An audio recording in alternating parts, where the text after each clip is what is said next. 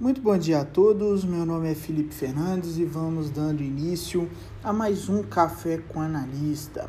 Espero que todos tenham tido um ótimo pregão no dia de ontem e vamos dando início aí às visualizações atuais, onde vamos comentar sobre as principais movimentações e como elas podem afetar os nossos investimentos no dia de hoje.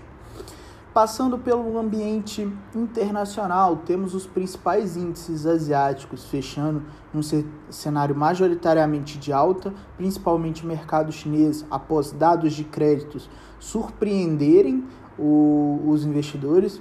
O ambiente europeu segue esse otimismo e segue negociando em alta, e futuros norte-americanos em alta até o momento. S&P futuro com alta de 0,79 vale bastante atenção com o FIX, né, o índice de volatilidade norte-americano, em queda de 2% no dia de hoje. Ambiente de moedas, né? Temos o índice dólar, segue negociação de queda no dia de hoje, movimento aí perdendo espaço frente às principais moedas pelo mundo e não é diferente frente às principais moedas emergentes. Bitcoin chega a ter uma queda de 1% no momento. Ambiente de commodities, temos as principais commodities no dia se valorizando até o momento, os principais metais com alta, ouro e com alta de 0,73, e no petróleo temos o petróleo futuro com alta de 0,96 e o Brent, né, negociado em Londres, com alta de 0,94 no momento. Ambiente positivo aí para o cenário de commodities no dia de hoje.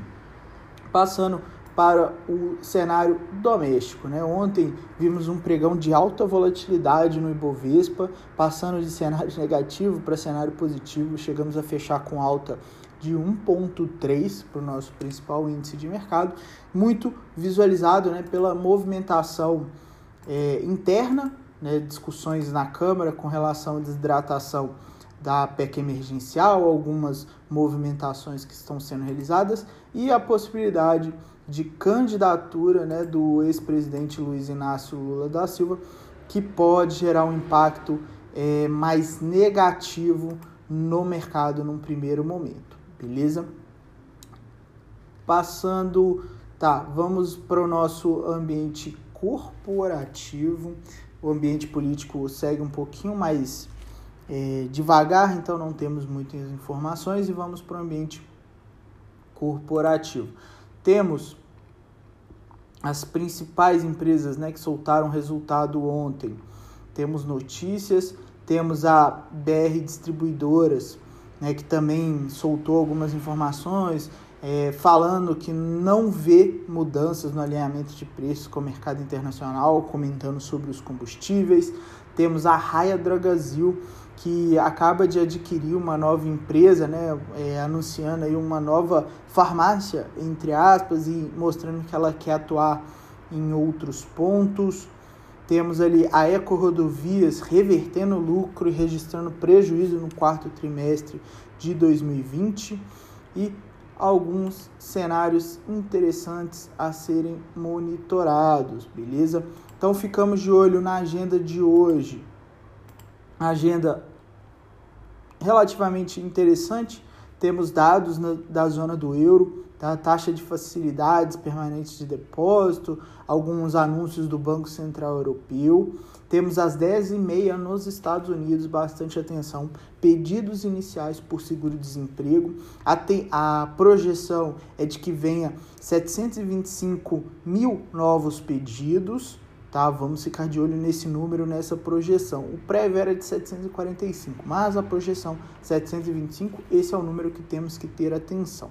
Às 10h30 também temos uma coletiva de imprensa do Banco Central Europeu. Meio-dia temos ofertas de emprego nos Estados Unidos. Projetado, né? A projeção é de 6,6 milhões de é, ofertas de empregos novos, tá?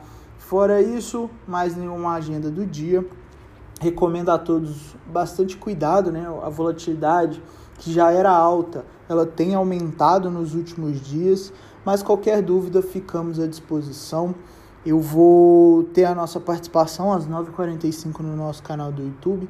Então convido-os a participar e a curtir os nossos canais e comentar, beleza? Um abraço a todos e ótimo pregão.